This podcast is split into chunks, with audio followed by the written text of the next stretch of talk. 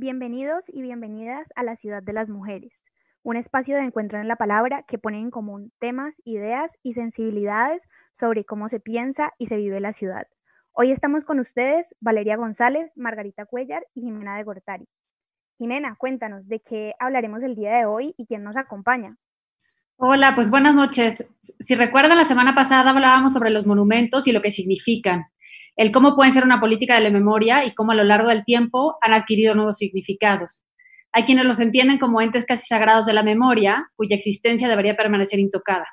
Y en el lado opuesto están quienes los ven como espacios de apropiación presente, símbolos estratégicos para levantar la voz y hacerse escuchar. Es una de las discusiones frecuentes después de muchas de las manifestaciones que se viven en la Ciudad de México. Y bueno, nos interesa mucho saber qué nos cuenta Mariana, quien ha dedicado su vida a la restauración de monumentos en nuestro programa de hoy que titulamos El arte de restaurar monumentos. Quiero presentar a Mariana además porque es, me da enorme gusto que esté con nosotras hoy, porque es una amiga de la infancia, o sea, digamos, de tiempo de antaño. Ella es licenciada en restauración de bienes muebles e inmuebles por destino. Es egresada de la Escuela Nacional de Conservación, Restauración y Museografía Manuel del Castillo Negrete del Instituto Nacional de Antropología e Historia en México y ha realizado trabajos de restauración en cerámica, hueso, pintura virreinal y prehispánica, murales, plata, papel, madera, retablos, púlpitos, cristos de caña en muebles, entre otros bienes culturales. Digamos, ha hecho de todo un poco y bastante. Entonces, nos interesa primero que nos cuente, pues, qué es esto de restaurar monumentos, en qué consiste, y así empezamos la plática de hoy. Muchísimas gracias, Mariana, y bienvenida a la Ciudad de las Mujeres. Hola, muchas gracias eh, por la invitación. Estoy muy contenta de, conocerlas y bueno, pues de compartirles esto, un poco de lo que hago. Eh, ¿qué, restaurar monumentos? Pues es devolverle un poco de su aspecto original a la materia. En general, eso es restaurar. Eh, se trata de respetar la imagen, se trata de respetar las técnicas de manufactura, las huellas de la historia y se trata de hacer que visualmente se pueda entender un objeto. Un poco es eso. Y te preguntaría, en esta idea de justamente la idea de, las, de la memoria y de ir viendo lo que cuenta el, monumento, ¿qué papel juega lo que has encontrado de las manifestaciones? O sea, ¿qué, ¿qué restos pensaría que has encontrado en las manifestaciones? Y si nos pudieras contar un poco qué papel juega, sobre todo digo, la semana pasada yo les contaba que en la Ciudad de México las manifestaciones se dan sobre todo en Avenida Reforma, que es la avenida principal de la ciudad, ¿no? O sea, esta gran avenida. Entonces, que muchos de los monumentos que se ven, pues, afectados, por decirlo de alguna manera, o con estas manifestaciones son los que están ahí. Y que, eh, pues, yo sé que en tu trabajo has encontrado, a la hora de restaurar, y que te han encargado trabajos de este tipo, no solamente de manifestaciones recientes, sino de manifestaciones anteriores. Entonces, si nos puedes contar un poco de esos restos, digamos, y qué has hecho con eso que has encontrado. Pues em, empezamos a trabajar 65 pedestales históricos, que en México lo histórico y lo artístico se divide en dos. Eh, de 1900 a la fecha es artístico y para atrás es histórico. Estos primeros 65 pedestales son históricos, eh, están entre el Ángel de la Independencia y el caballito. Eh, y por ahí pasan los, la mayor parte de los contingentes hacia el Zócalo y se, generan las marchas ahí. Entonces, sobre estos 65 pedestales históricos, eh, se manifiestan de diferentes formas los, en las protestas sociales. Eh, hay eh, pintas, grafitis, papel con mensajes, esténciles, todo tipo de, símbolos y de palabras. Y, es, y lo que me pareció como muy interesante y me dio como mucha emoción fue empezar a, limpiar, a retirar el color y, y, ver cómo debajo habían más y más y más y más eh, consignas y dibujos y colores y palabras. Y entonces un poco veíamos la historia de las manifestaciones como en reversa, ¿no? Eh, también vimos que una manera como de limpiar, entre, entre comillas, esos monumentos era aplicándoles lechadas de cemento por parte del gobierno sobre las que se volvía a pintar, sobre las que se ponían más grafitis, sobre las que se volvía... Entonces era un, como un pastel de grafitis. Y lo primero que quisimos hacer o que se me ocurrió como en este afán de conservarlo todo, porque ahí vemos restauradores, conservamos hasta pedacitos de madera, eh, fue conservar esas pintas que se podían ver y registrarlas. Hice, hice unos videos y tomamos fotografías de cada cosa, describimos cada una de las de las consignas, de los grafitis, de las pintas, de los dibujos, eh, describimos el color, el tamaño, etcétera, como para también registrar esa parte de la historia que es parte de los monumentos, pero que es parte de este momento que está viviendo este país.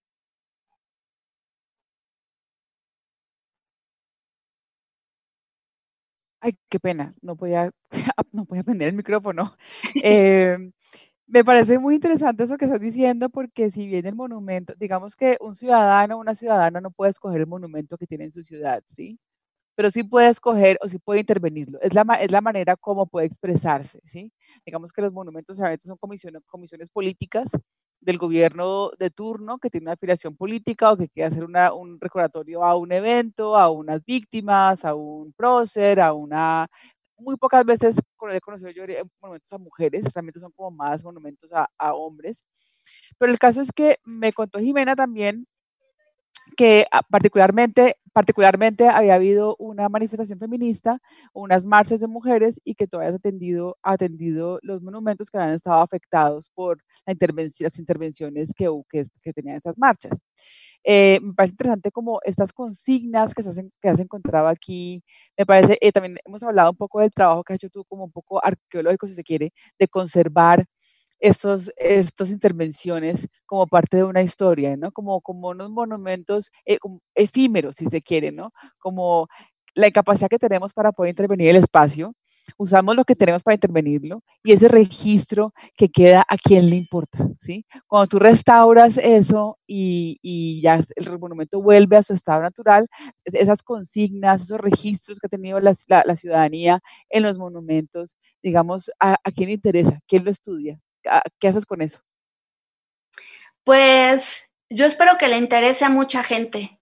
A mí me gustaría de pronto hacer un libro en donde pueda como una especie de libro de arte en donde se puedan ver muy bien las fotos con muy buena definición y que se cuente esta historia que se tuvo que quitar, ¿no? De, del monumento.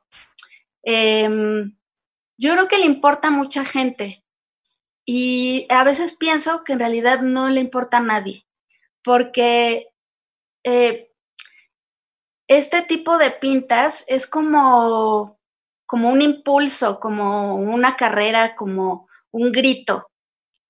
Y, y, de pronto pienso que, que, incluso quienes lo ponen es, es como, e, es, es, un impulso como si fuera algo etéreo, intangible, pero que se queda ahí y que luego lo pintan, lo quitan, pero que se queda ahí parte de eso. Es, es que me, como que me cuesta mucho trabajo hablar de esto porque es más bien como un sentimiento de, de lo que está pasando con las mujeres en México, de lo que pasó con los 43 de Ayotzinapa, ¿no? Que, que vamos encontrando en esos pedestales eh, esta historia, esta, esta caminata que no todo el mundo puede ver, pero que sabes que está ahí, y que estos monumentos, estos pedestales son como una especie de pizarrón o, o una oreja para gritar lo que está pasando. Oh, me parece precioso. Me encantaría poder compartir con, con, la audiencia algunas imágenes de ese registro, porque me parece muy potente, muy poderoso que, pues que, que esto que se ve que realmente consideramos como que es una, un, un sucio, ¿sí? algo a limpiar, sea aquello que está recogiendo la sensación del momento, ¿sí? Eh, particularmente, cuéntanos un poquito más sobre lo que encontraste con los monumentos de las marchas de las mujeres, por favor. Pues eh, de pronto siento que algo interesante fue que yo ya estaba trabajando en reforma antes de la primera marcha, que fue cuando pintaron el ángel de la independencia. Yo ya estaba trabajando ahí y ese día nos salimos a las seis y creo que la marcha empezó como a las siete y media, algo así. Y las partes que ya teníamos limpias se volvieron a llenar de pintura, ¿no? Y me llamaba mucho la atención y me sigue llamando la atención el tema de que a la gente le importan más las piedras que la vida de una mujer. Yo no sé a quién se le ocurrió decir eso porque creo que a nadie le importa así. Eh, no puede importar, eh, eh, en ninguna cabeza puede, puede caber esa, esa idea.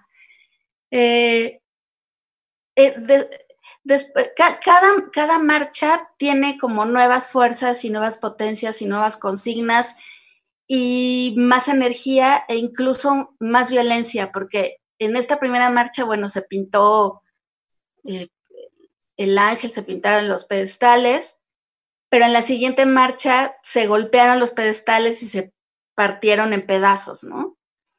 Eh, y bueno, pues yo me dediqué a, a recolectar los pedacillos que por ahí me encontré, porque efectivamente las piedras se pueden arreglar, entonces en algún momento se regresarán esos pedacitos a, a los monumentos.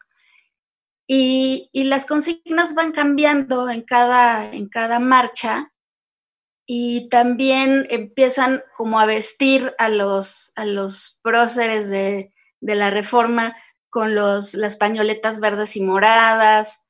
Eh, es, es, muy interesante cómo va evolucionando también este, este tema de, de, lo que te vas encontrando. Y también luego nos tocó ver que habían eh, pintas de los veganos y cosas muy extrañas. Y en este sentido, finalmente tú, a ti que te ha tocado restaurar reforma, que te ha tocado restaurar justamente, bueno, esta, esta idea de las manifestaciones que aparte quiero poner como un paréntesis aquí, decir que justo en, las, en México nosotros tuvimos una gran manifestación multitudinaria el, el último 8 de marzo, hubo un paro nacional de mujeres el 9 de marzo, o sea, fue muy impresionante lo que pasó en este país esos dos días y ha quedado un poco perdido en la historia por la pandemia, ¿no? O sea, finalmente no es que la lucha feminista no siga, no es que los asesinatos de 10 mujeres o más al día continúen, porque eso ha seguido a pesar de la pandemia, o sea, esto sigue, ¿no? El tema de la violencia de género no ha, no ha disminuido ni mucho menos. Entonces, bueno, finalmente esta, esta, esta furia que existe y que se ve representada en cierta medida en las piedras, porque pues a final de cuentas en la manifestación son unas piedras, una historia que se ha contado de cierta forma.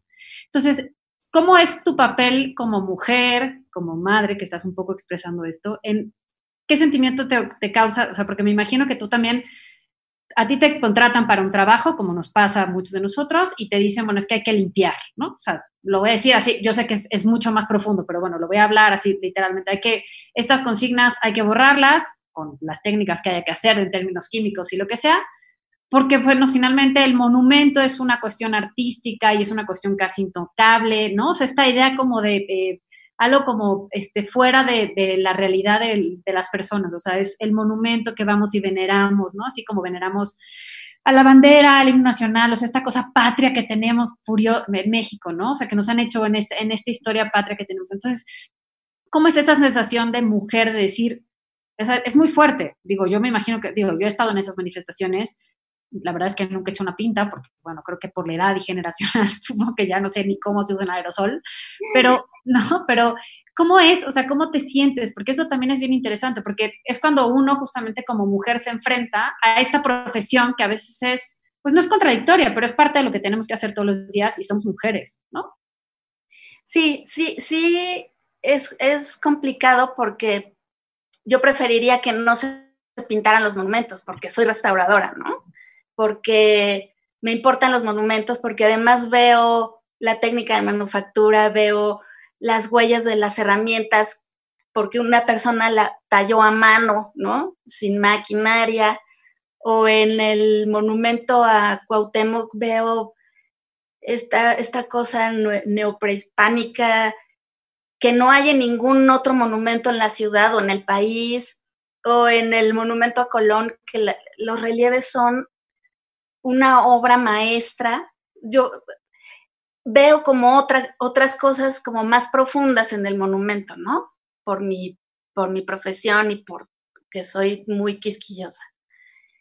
Y al mismo tiempo, desde chiquísima, mis papás me enseñaron que la libertad de expresión es importante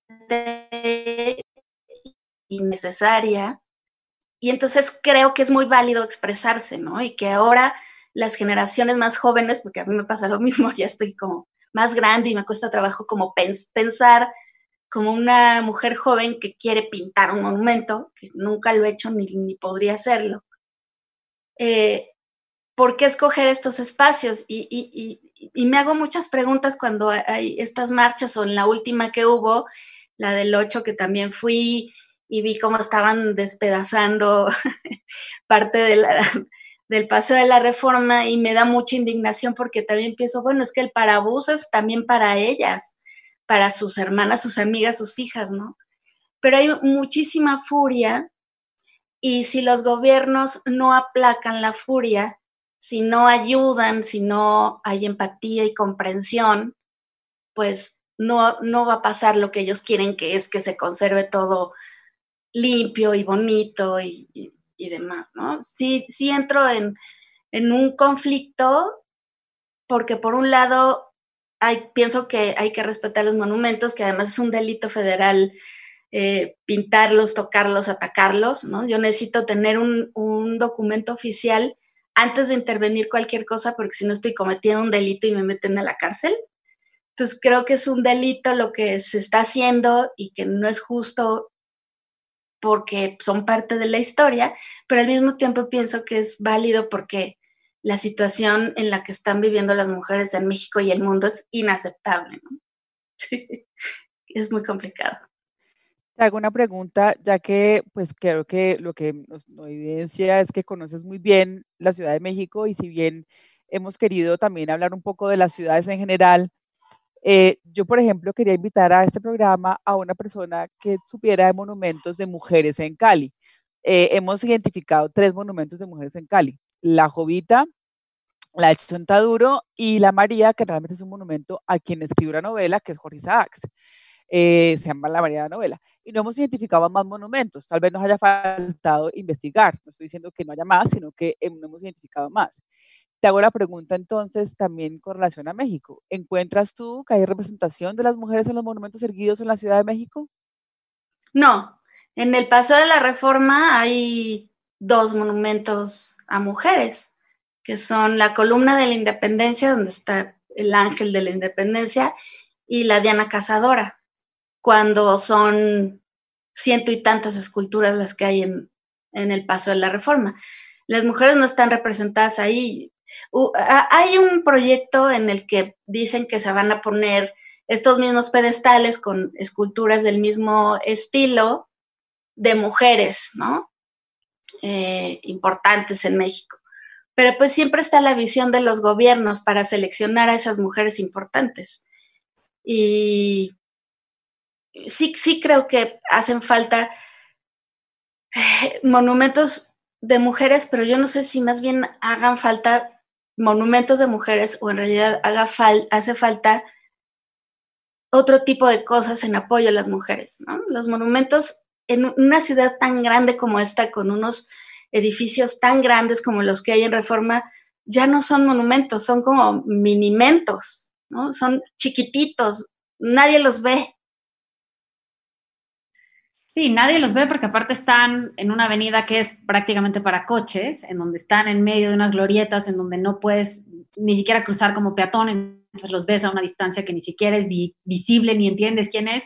Y bueno, la mitad, como bien dijo Mariana, o más, ni sabemos, bueno, yo puedo decir, yo no tengo ni idea qué significan. Pero, por ejemplo, en la restauración, o sea, ahorita hablamos de los, de los monumentos, digamos, de gran escala, pensaría, en una ciudad, ¿no? O sea, estos que están en reforma, estos que te ha tocado restaurar después de manifestaciones, pero en los otros monumentos o en, los otras, en las otras obras que te toca restaurar, ¿qué, tanta, qué tantas mujeres figuran en, las, o sea, en la historia? Porque finalmente la restauración de monumentos también tiene que ver, o sea, entiendo perfectamente la parte de la iglesia, una cuestión del catolicismo y demás, que es una historia aparte, pero en otro tipo de esculturas y cuadros y demás, o sea, cómo es la historia de la mujer, o sea, cómo se ha ido contando. Si nos puedes platicar un poco, porque también es eso, o sea, cómo ha ido cambiando y cómo también es una cuestión generacional, también es una cuestión de representación de la mujer a lo largo del tiempo y la restauración juega un papel, me imagino, pues, o sea, va contando también esa historia y va entendiendo cómo ha sido esa historia. Entonces, si nos puedes contar un poco sobre eso también. Pues yo cada vez que restauro una cerámica prehispánica, estoy segura que la hizo una mujer sobre todo los cajetes y este, este tipo de, artefactos domésticos, creo que los hizo una mujer. Eh, veo las huellas digitales en el barro y, pienso que pudo haber sido una mujer, ¿no? Aunque no estoy segura y tal vez no, pues nunca lo voy a saber. eh, eh pues hay muchísimos cuadros religiosos en donde hay mujeres, pero pues es la misma mujer representada de mil maneras, ¿no? Que es la Virgen. Eh, pues yo creo que en el arte está muy poco representada la mujer, aunque hay muchísimas pintoras. Eh, en, la escuela hacíamos una broma de qué famoso era Anónimo Novohispano porque pintó casi todo. Y seguramente esos anónimos novispanos eran mujeres, ¿no? Silenciadas por la historia. Y bueno, están las vírgenes coronadas y la verdad es que no puedo pensar así como en muchas obras que haya yo restaurado de mujeres. Y digamos, en la escuela, o sea, yo que conozco bien esa escuela, porque aparte a mí me tocó estudiar ahí una, una, especialidad y es, es una escuela fantástica, de verdad que es la escuela para estudiar restauración, sin duda. Eh, que ahora hay que, hay que trabajar con ella y demás, hacer un, todo un rescate. Pero bueno, en fin, más allá de eso, es en la escuela, o sea, si no mal recuerdo, y si no, corrígeme por favor, hay muchas más restauradoras que restauradores, ¿no? O sea, sí es un gremio mucho más femenino que masculino. Eso, ahorita si quieres me dices si sí, la verdad no lo sé muy bien. Y la otra es también si hay como, o sea, en esta nueva idea de la restauración, porque también es que hay como dos según yo, o sea, yo como iniciar el programa, ¿no? O sea, en esta idea de introducción de decir, hay la idea de restaurar el monumento y dejarlo tal cual intacto, casi usar, que no se puede usar porque no tenemos ni siquiera ni las herramientas, ni los materiales, ni nada, el monumento como estaba antes. Y la otra es hacer todo un replanteo del monumento o dejar el monumento como un, un, lienzo y dejar que, bueno, pues finalmente siga teniendo pues la pátina de, como pasa con los edificios, ¿no? O sea, los edificios finalmente van teniendo la pátina en la historia, pero no es eso igual con los monumentos. Los monumentos se limpian, se, se, se pulen, ¿no? Entonces, esta idea también es bien, ¿no? Entonces, como en esa idea, bueno, primero que me cuentes eso, porque sí me, me llama la atención, y perdón que así me haya salido quizá por la tangente. Y la segunda es eso, ¿por qué en la restauración de monumentos hay esta idea de lo impecable, lo puro, lo no con y los edificios es otra cosa distinta? O bueno, hay estas dos ideas, ¿no? Bueno, la primera es que ya, bueno, yo cuando salí de la escuela sí éramos más mujeres que hombres y ahora se ha ido equilibrando un poco más. En las nuevas generaciones ya empiezan a haber muchos más hombres en la escuela. Y sé, porque cuando estudiaba, algunos maestros nos contaron que la carrera se, se hacía publicidad en una revista así como Vanity o de esas revistas para señoras. Y entonces por eso llegaban tantas mujeres a la escuela de restauración y se volvió casi que una carrera femenina, pero, pero no, ahora que ya no se le hace publicidad así, entonces ahora ya hay muchos más hombres restauradores muy buenos también, ¿no? Eso, es un, un poco la historia. Y sí, es como muy, muy femenina la cosa, pero pues no. Y de, en cuanto a lo otro, mira, por ejemplo, eh, la pintura que llega directo a la piedra, sobre todo el aerosol, eh, polimeriza y hace reacciones químicas extrañas e interesantes con la luz solar, etcétera, y el calor. Y entonces penetra muchísimo por los poros de la piedra y es imposible quitarlo si no haces algo brutal sobre la piedra. Y, y entonces en la Coordinación Nacional de Restauración platicábamos eso y la directora, que es una mujer increíble, decía, bueno, es que también hay que dejar estas, eh, estas marcas, estas huellas de lo que le pasó, ¿no? Y, y, y además, en la escuela en la que yo estudié, siempre había como una consigna de no dejar las cosas nuevas, porque no son nuevas y les han pasado cosas, ¿no?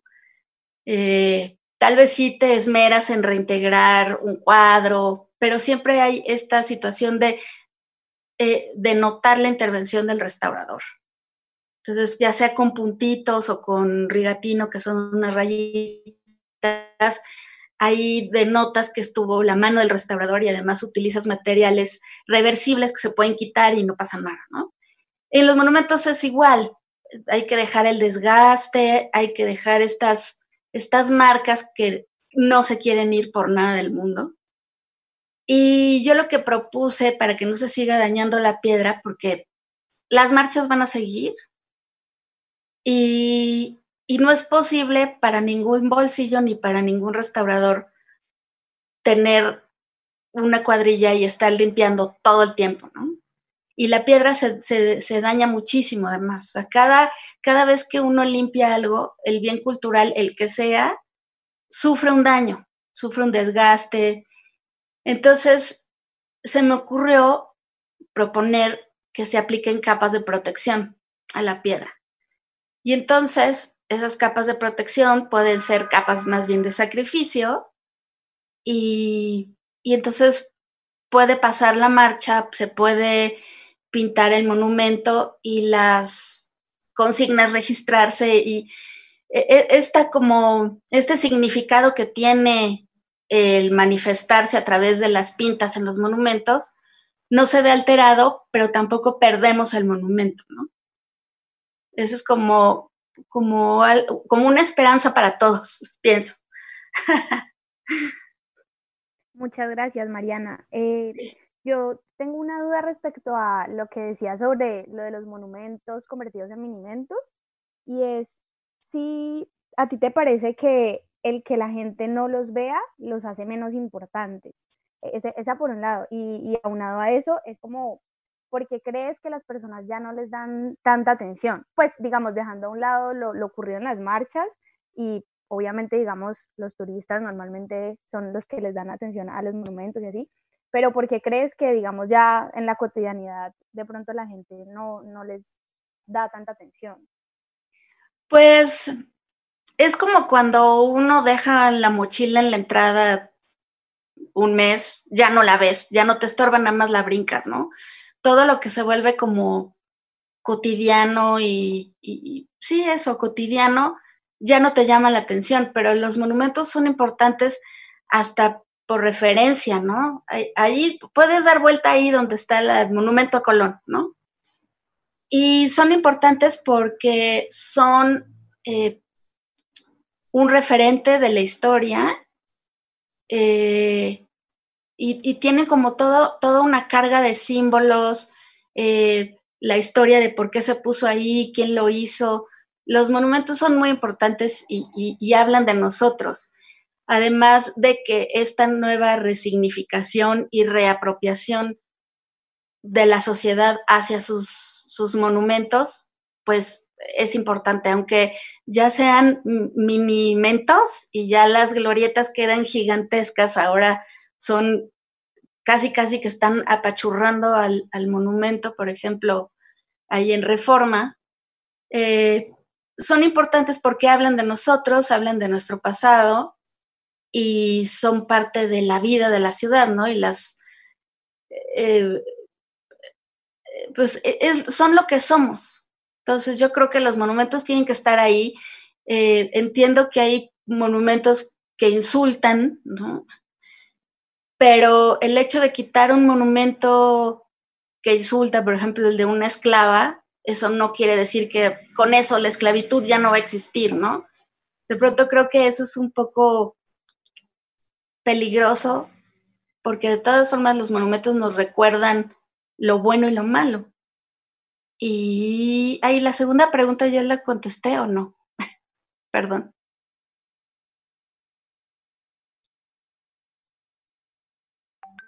Eh, la de, mm, pues era sobre el por qué las personas no, no le, no le ponen tanta atención, pero creo que sí, te entendí que más o menos decías lo de la referencia incluso para ubicarse y eso. Sí, sí, yo creo que la gente los hace tan parte de su, de su día, de su pasar por ahí, que, que ya, ya, ya no les llama la atención, pero cuando uno va a otro país o a otra ciudad y ves un monumento, lo ves con los ojos nuevos de quien los ve, ¿no?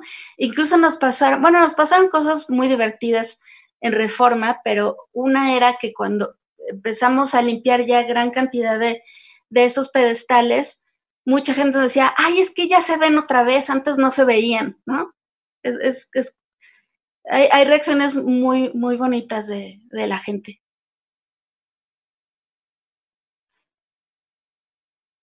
Mariana, muchas gracias por acompañarnos hoy.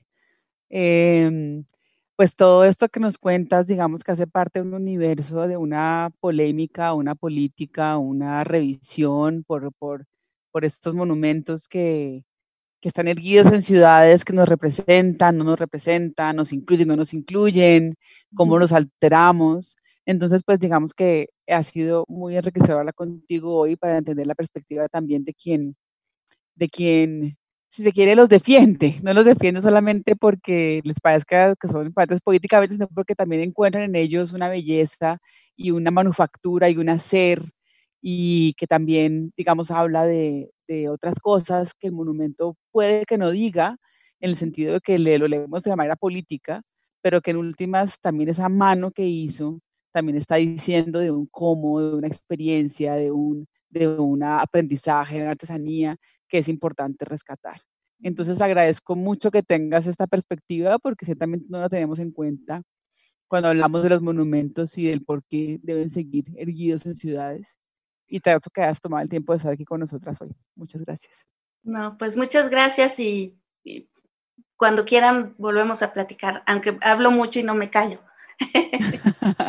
Aquí ya somos varias, así no te preocupes. Valeria nos va a contar un recomendado que tenemos en los programas. Siempre, casi siempre el programa tenemos la idea de hacer un, dar un recomendado, un libro que hable sobre ciudades, escrito por mujeres, y Valeria nos va a contar el recomendado de hoy. Gracias, Margarita. Sí, en nuestra sección de recomendados de la noche de hoy queremos invitarles a leer el trabajo de Elena Fabili, que es una periodista y escritora italiana ella es licenciada en semiótica y escritora de los libros llamados Cuentos de Buenas noches para Niños Rebeldes.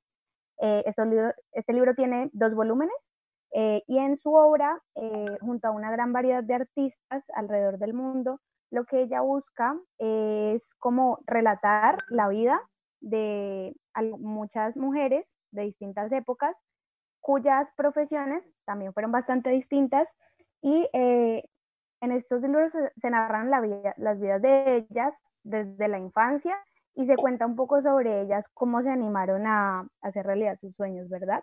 Es una lectura que recomendamos para todas las edades y para toda aquella persona que quiera recibir una lección de coraje y de entereza femeninos. Eh, este libro nos da cuenta de eso, precisamente, del lado femenino de la historia y cómo este nos ofrece heroínas y luchadoras que salen del, del olvido de la historia y eso nos permite como sociedad no olvidar el papel que han desempeñado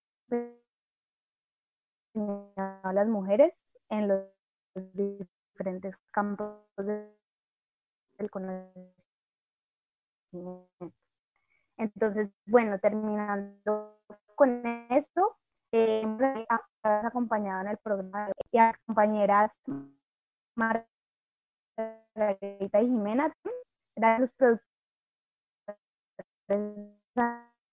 Qué pena, creo que se oye muy mal, Valeria, de tener señal mala. Esta es una emisión de Radio Samán que se hace en vivo y entonces pues hay cosas que pasan cuando se caen las señales. Creo que tampoco me está escuchando. Nos vemos dentro de ocho días.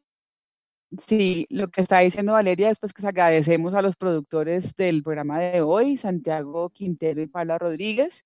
Eh, agradecemos a Mariana, por supuesto, a Jimena por hacer el puente con Mariana.